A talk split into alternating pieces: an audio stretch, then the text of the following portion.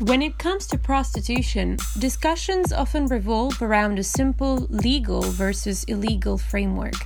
That view is too simplistic and does not take into account the fact that three actors at least are involved in prostitution the pimp, the male buyer, and the prostituted woman. More than that, it cannot account for the far reaching implications that any legislation on prostitution has. Meg Donevan is the manager of prevention and research at Talita, an NGO providing support to women exploited in prostitution, pornography, and human trafficking for sexual purposes.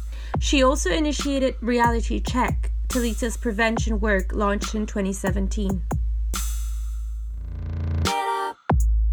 Based in Sweden, Meg Donevan explained to us the country's decision back in 1999 to criminalize male buyers of prostitution and pimps, and compared that approach to the Dutch and German one that legalized all three parties. Oh. Back in 1999, Sweden took a unique position on prostitution by criminalizing male buyers of it, prostitution. Um, what is the rationale behind this law and what does the law entail? Exactly. So, the so called Swedish model, or in other words, Sex Purchase Act, um, it criminalizes the buying of prostitution while making it legal for women to sell prostitution. Um, and it's also worth mentioning that the pimp that pimping is also criminalized. Um, but I think understanding the rationale behind the law requires looking actually what led to the law. So I want to describe kind of this research and inquiry that went into understanding the system of prostitution. So this a comprehensive kind of investigation was conducted by researchers both kind of in the late 70s and during um, the 1980s as well to again ask what is prostitution? Um, and so what they did was they interviewed they observed they engaged with and followed a number of women's lives uh, who were living in prostitution or exploiting prostitution. So they not only wanted to know kind of what the women were exposed to in prostitution but they realized what was also important is to ask the women what they refuse to do in prostitution. So, where do they draw the line? What boundaries do they have in place? And I think this question was really important um, because what they realized was that this idea that women in prostitution sell themselves because, you know, they're always horny, they love sex, um, it's a patriarchal fantasy built on a lie. Um, the women in prostitution are actually they're completely asexual while in prostitution they do everything in their power to avoid any type of intimacy and to resist the violence, humiliation, and dehumanization they're exposed to by buyers. Um, they do exactly what buyers want and demand because one, they're often forced to by pimps. Two, they want the abuse to be over as soon as possible. And three, in order to earn money. So they do everything out of purely survival um, kind of reasons. So, really, the researchers kind of realized that this so called happy hooker just doesn't exist. They also, by talking to women, understanding their situation, they saw that the women came from very adverse background factors like poverty, homelessness, different types of discrimination based on sex, race, race and ethnicity. Um, and they saw that most women in prostitution had been sexually exploited as children uh, which research has discussed, it teaches them how to dissociate, to turn off emotions, and all things that are kind of necessary to survive prostitution. So, earlier sexual abuse grooms women into further sexual abuse in prostitution. And this is what we at Talita and others have seen now for decades. The researchers also saw that the women were subject to extreme physical and psychological violence during their time in prostitution, um, they suffered from a deep sense of shame, um, feelings of worthlessness, anxiety, depression, self harm, PTSD, and even suicidal ideation. And they saw how the women kind of adopted different types of defense mechanisms to survive prostitution. So things like drug and alcohol use to kind of numb themselves, or dissociation in order to kind of mentally escape the situation. Um, but we know over time while that dissociation allowed them to survive uh, their time in prostitution, it ultimately leads to dissociative disorders. Um, so over time, they realize that prostitution it actually can and often kills both psychologically or physically. The women face very real risk of being murdered by pimps or buyers, uh, or even risk um, risk uh, suicide because of just being broken down, abused, and suffering from this complex trauma. Now, another very profound thing that happened during this research was that prior to the investigation, the buyer of prostitution, he had always been invisible, never on the radar. The sole focus was always placed on the woman and her perceived quote unquote choice. But for the first time in history, the spotlight was placed on him, the buyer. So, who was he and what was his part in the prostitution equation? They kind of wanted to know. Um, and they began to realize that the entire system of prostitution is built upon men seeing and treating women in prostitution as an object that can be bought and sold. So she's dispensable. She's seen as a whore that can be punished, deserves humiliation. And so, really, regardless of how much bargaining power or choice she perceives that she has, ultimately it doesn't matter because the whole goal of prostitution is for him to push or completely disregard her boundaries because he perceives that he, his right to her body trumps her right to um, you know freedom from violence and uh, bodily integrity so that was kind of a summary of kind of what happened what they realized preceding the law um, and so they realized that something had to be done here they had to set the focus on the per- person in the position of power who is exploiting the person, the woman, who uh, was vulnerable. So the Swedish law, I think what it does is it takes into account the patriarchal society we live in, where women, and I'd say especially women of color and indigenous women, um, historically have fewer choices, less bargaining power, and have historically been controlled, bought, and sold by men. So if we want to achieve a gender equal society, um, in Sweden we say that it's not acceptable for men to be able to buy women. Um, Sweden also sees that by criminalizing the buyer, the onus is placed not on the one who is already disadvantaged and mar- marginalized, but on the one who is abusing his power and exploiting the woman's vulnerability. Now, what this law has resulted in, um, I can also say that my colleagues who were working uh, in this field back in the late 1990s, they were at first skeptical. They thought, I don't think it's going to work. You know, prostitution is going to be pushed underground. You know, there's going to be just, it's not going to work. Uh, so they were critical, but now seeing the results over these past 20 years, uh, they would, you know, they are the biggest fans of the law because they've seen how it successfully protects the woman. And she, by being a um, victim of a crime, is entitled, you know, all of society's uh, protection and support. As well there's been a huge decrease in demand for prostitution and this is base, basic you know economics. We know that when you decrease the demand uh, you also decrease the supply um, so, and which in turns means fewer cases of human trafficking what you said about your colleagues back in the 90s who thought the law is not going to work because it's going to be more dangerous but there is the uh, Swedish ambassador at large on combating yeah. trafficking, if I'm not wrong, uh, Pers Ander Sunderson. Obviously, I don't pronounce it well, but he makes this really good point where he says, well, if men are criminalized and they know they're doing something wrong, they have even less interest in harming the woman, in leaving tangible proofs of the prostitution. So they're less incited to commit the violence. Um, and you know what I re- noted from what you, your answer to the first question is the return of the word survival.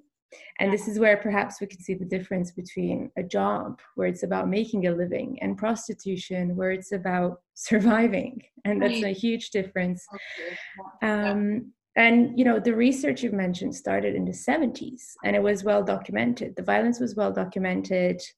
Uh, and then on top of that you have basic economics as you said no demand no supply and despite all of this just a few years later sometimes even just one year later neighboring european countries took an entirely different path which was to legalize prostitution entirely. So that was the case of the Netherlands in the 2000s. And that means a lot of people cheer to that, thinking that, you know, at least women are not criminalized. Of course, that's a good thing, but they forget that also pimping is not criminalized and it's legalized. And it's Germany did the same in 2002. And now we have those two decades or so to um, compare the results. And what do you see? about the two different choices? Yeah, that's the thing. So a lot of people want to criticize the Swedish model and they erroneously think that the women are actually criminalized. They're not. So selling, that's so important. Um, selling sex is is legal, and that means that the women do not have to fear, you know, police harm or retribution or whatever and they actually can even be in contact with the police the police that we work with talk about how you know they have regular kind of contact with the women and one thing that one of the survivors that I've worked with said to me one time that was, I think, very profound. She said that when she met a buyer, she said that she, she had he had power over her in all ways. He had physical power, he had social power, he had economic power the only power that she had in that situation was the law. She knew that if she could call the police, they would be on her side and not his. Um, I thought that was super profound. And when it comes to other countries that have gone, you know, a different route, uh, so Netherlands and Germany, I know, for instance, the, the Netherlands, when they implemented the law, literally kind of at the same time, it had the same intention as um, the law in Sweden, where we wanted to protect the woman or improve her situation. But 20 years later, we realized that that has not happened. Many in Germany and Netherlands blatantly admit that their experiment uh, has not worked. So the law has not had the intended effects of protecting, protecting women. Really, as you say, the law just gives buyers and pimps a free pass to exploit women and particularly the most vulnerable women. And it's worth mentioning that research is crystal clear about the fact that countries like the Netherlands, like Germany, who have legalized buying and pimping women, they've seen huge increases in the demand for prostitution, and therefore, in turn, again, basic economics, uh, the rates of trafficking for sexual purposes. So I know Max Waltman, he's a researcher here, he's had discussions in his research about how the governments in Germany, Netherlands, and other places where they've legalized uh, buying sex, buying prostitution, they should actually be held accountable for literally condoning and uh, promoting, facilitating trafficking, because that's what the research says. It's crystal clear. The goal was to somehow regulate prostitution, you know, see it as any other job, um, and yet we see that you know around 95% of the women exploited in prostitution uh, in these countries are from the poorest countries in europe and abroad romania bulgaria nigeria etc and most are not registered which means that they are not able to access medical support or other services uh, again for fear of even being kind of kicked out of the country. So I, I love this quote by Ingeborg Kraus, a fabulous German psychologist and trauma expert. She says that it's ab- absurd to speak of the re- reproductive rights of women in prostitution. This is about buyers' rights to access vulnerable women's bodies. And I think one just has to look even at the mortality rates of women in prostitution in Sweden compared to Germany and the Netherlands. So um, there's this great organization or initiative called Sex Industry Kills. And so they documented um, the deaths of women in prostitution all over the world. And we see that since implementing the Swedish law, not one single woman has died of prostitution related injuries in Sweden. Meanwhile, um, around at least 30 women have died as a result of uh, the Dutch law since legalizing uh, buying prostitution as well as pimping. Up to 100, actually more, likely more than 150 women have died in Germany since 2002. in prostitution. And these are obviously only the confirmed cases. We suspect that these numbers are way, way higher. But of course, women in prostitution are seen as disposable. You also see the attitudes among men in general. So in Germany, you see how men think it's not just acceptable to buy a woman's body, but literally they have, again, this right to buy access to her body. Um, the law says, hey, it's okay. So, of course, it's become normalized. Young men, you know, um, are going to these brothels where they only have to pay 20 euros to literally kind of sexually abuse endless amounts of uh, women. And of course, they're the most vulnerable women.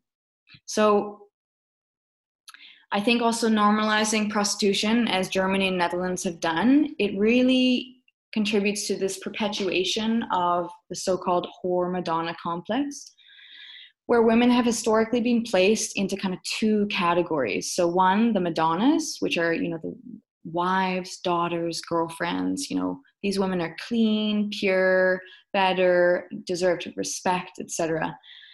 And then there's the whores, so the women in prostitution um, who are dirty, lesser, they want and deserve to be hum- humiliated and demeaned. As we see in our daily work, this is just a complete lie. This is, a, again, a patriarchal fantasy.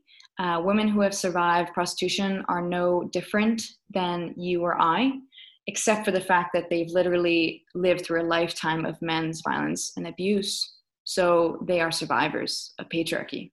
What you say about the whore Madonna complex is really in line with another speaker that we've had for this um, podcast series called Florence Lina Ambert.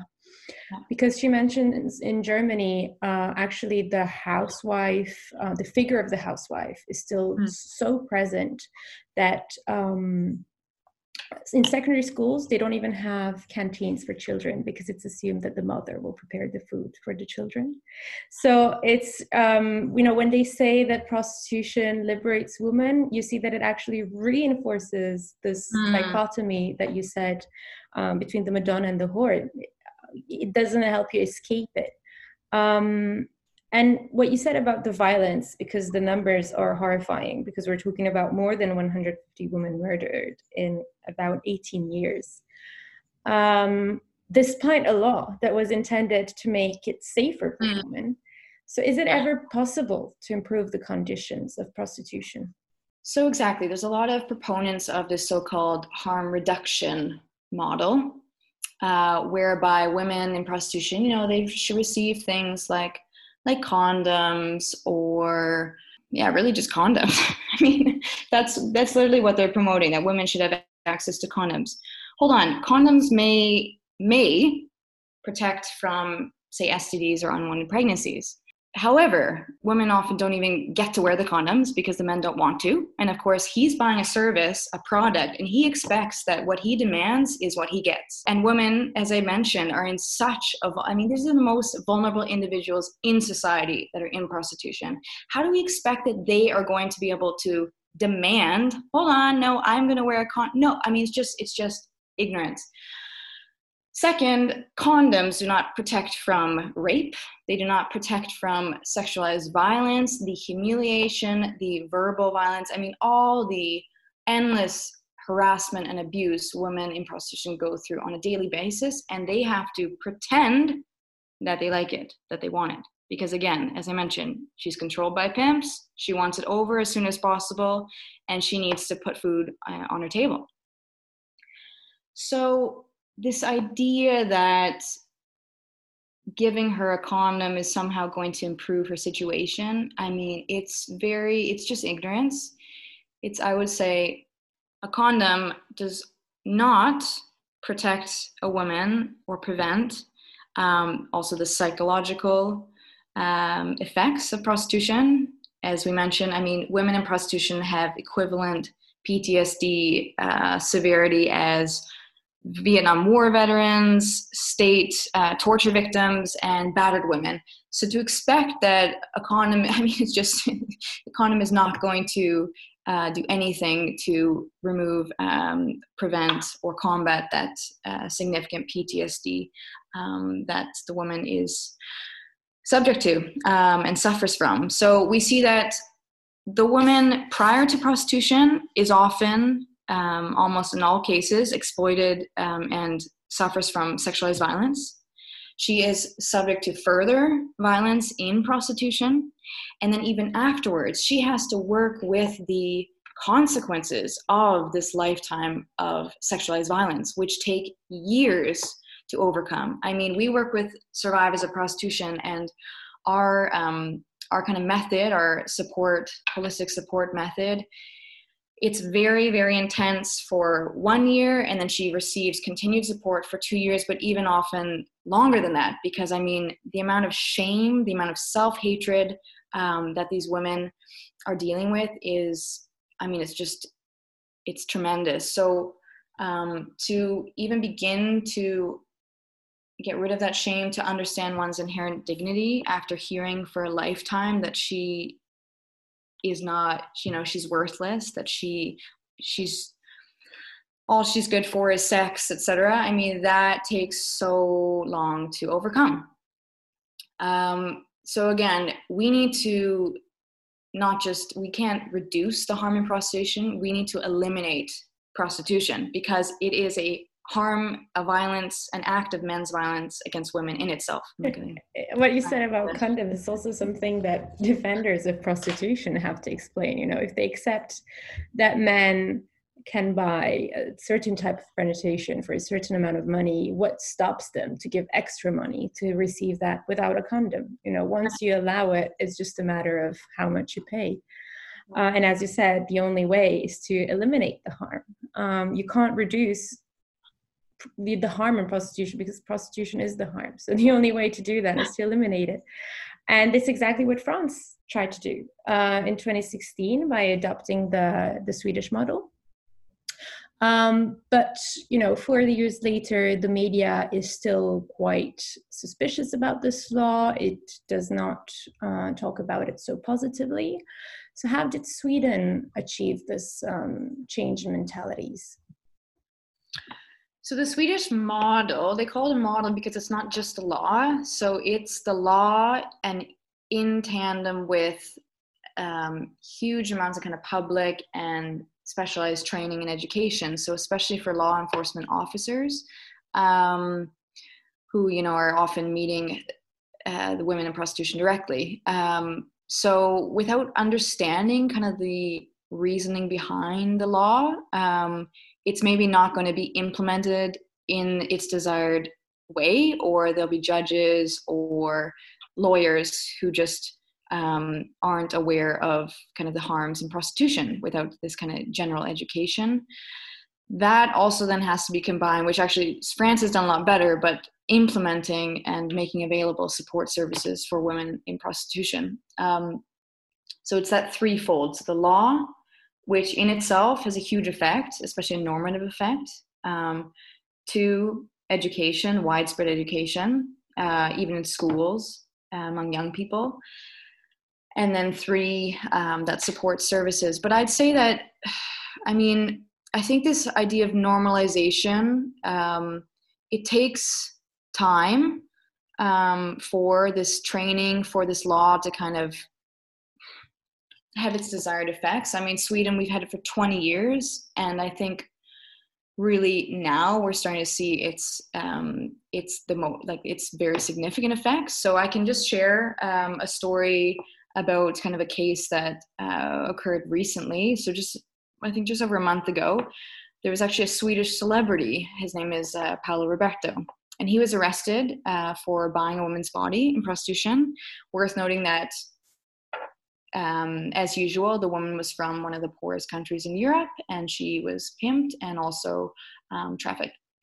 So he tried to kind of save his skin uh, by admitting to the crime on national TV the next day. Um, so, oh, I'm so sorry. You know, he gave this sob story about how everyone should feel sorry for him. Um, and that, oh, you know, I've ruined my life. This was the first time um, and that he had a self destructive behavior. He never mentioned how he was sorry to the vulnerable women that he exploited and abused her. Nope. And we know that men, I mean, it's very, very, very unlikely that men get caught uh, their first time buying a woman's body. And I think because of this profoundly normative effect, the Swedish model has said, again, over time, I think it takes years uh, to really have its like full effect.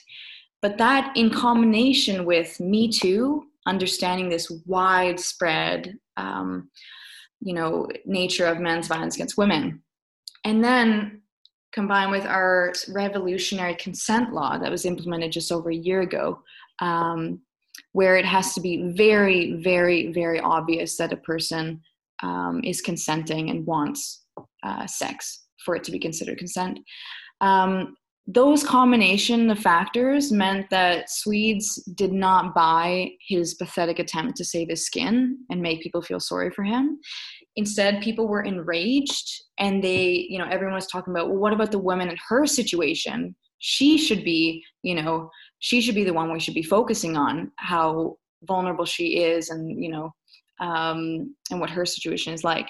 So many started donating to Talita um, and several of our survivors actually were interviewed and appeared on national television to share their stories to again put the spotlight back on the survivor.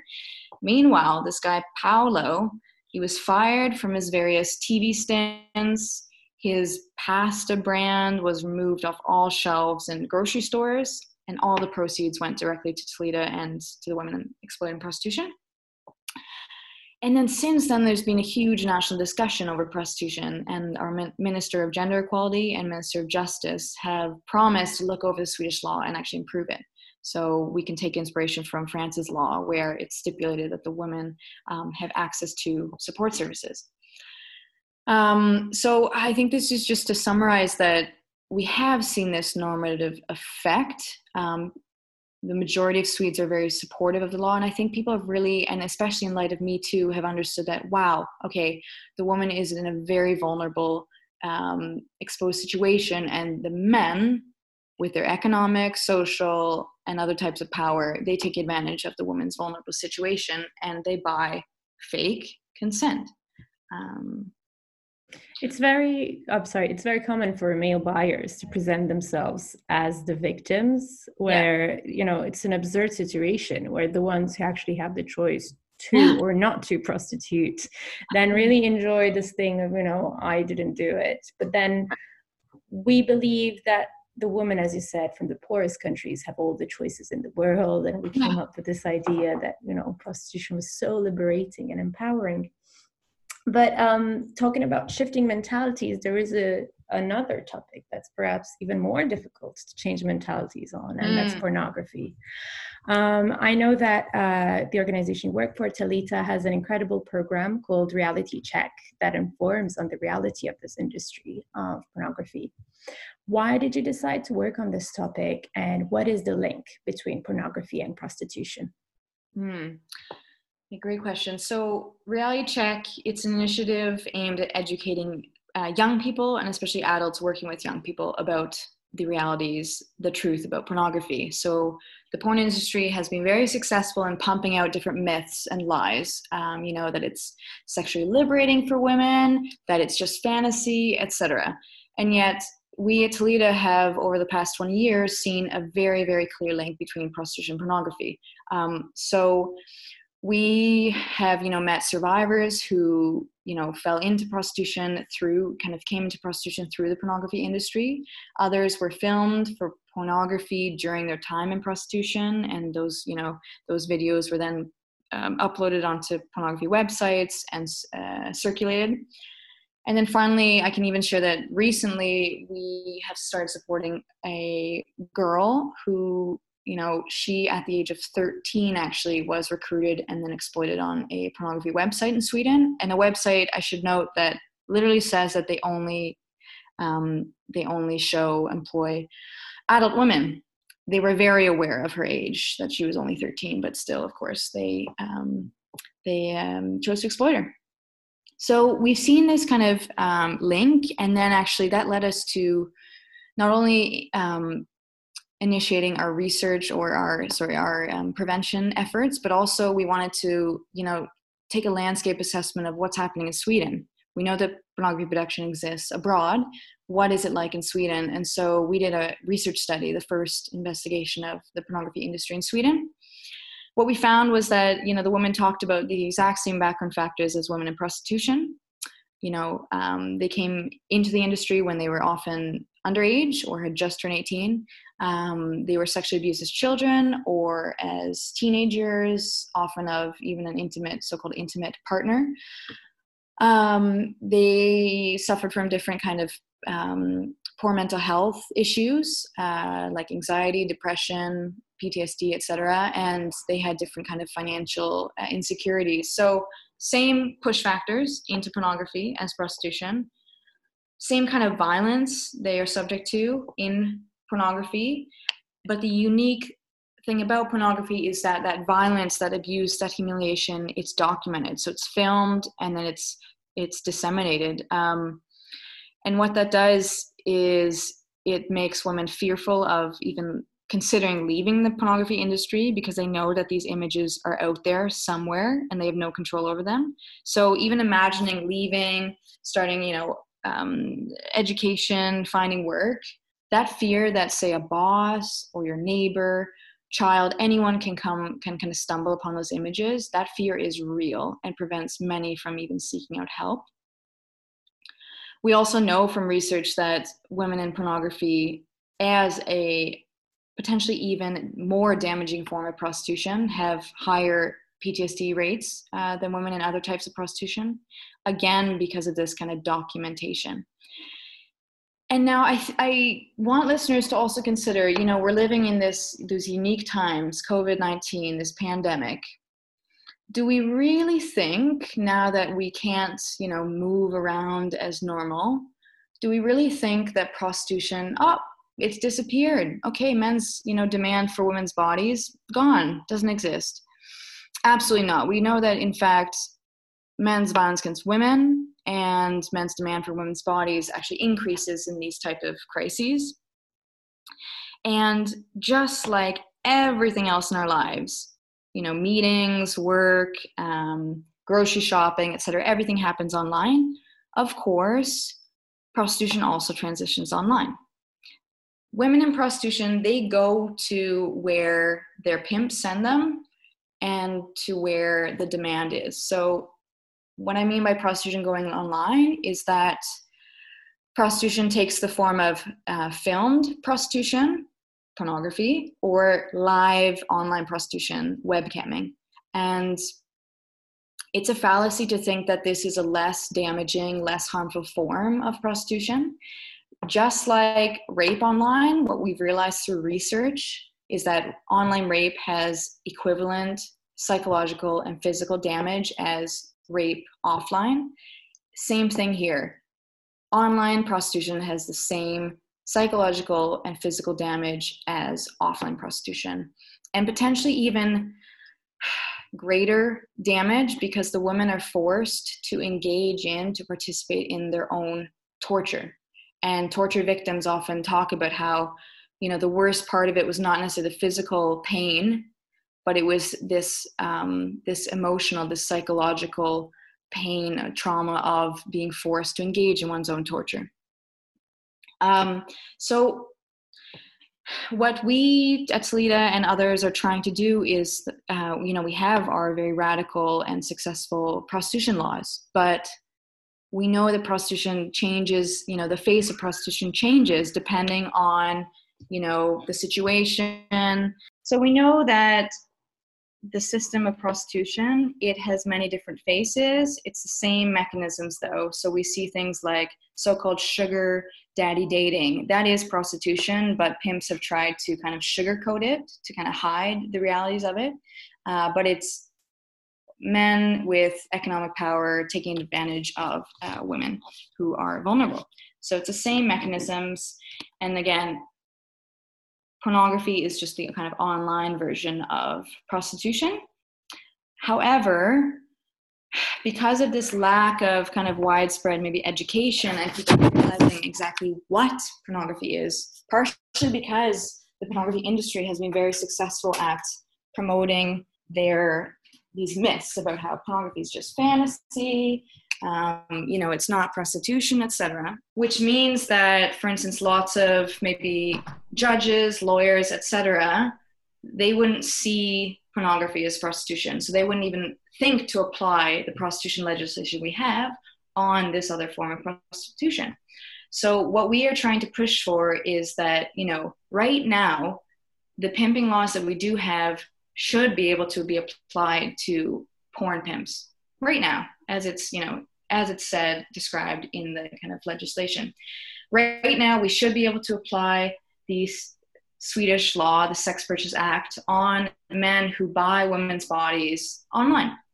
Uh, however, again, this requires this huge kind of, at least a significant amount of momentum to uh, educate, to um, dispel myths, et cetera. So that's part of what we do in Reality Check. That's part of the goal is to kind of promoting this widespread uh, education to inform people about the realities of pornography, that it is filmed online prostitution.